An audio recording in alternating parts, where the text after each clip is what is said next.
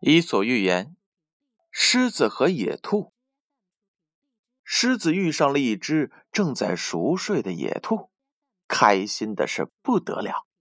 正当他准备一口吃掉美味的时候，一只小鹿从他的眼前跑了过去。于是，狮子放弃了野兔，开始去追赶那只小鹿。野兔也听到了响声，一下子惊醒了过来，一溜烟的。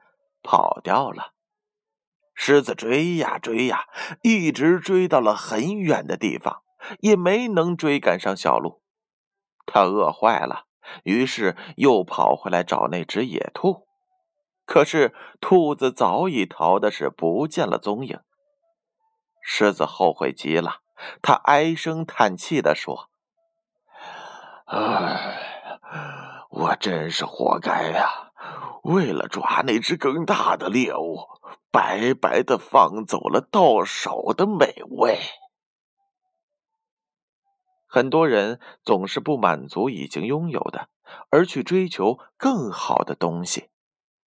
不过，他们最终会失去一切。故事八点半，建勋叔叔与你每晚约定相伴，宝贝儿。晚安。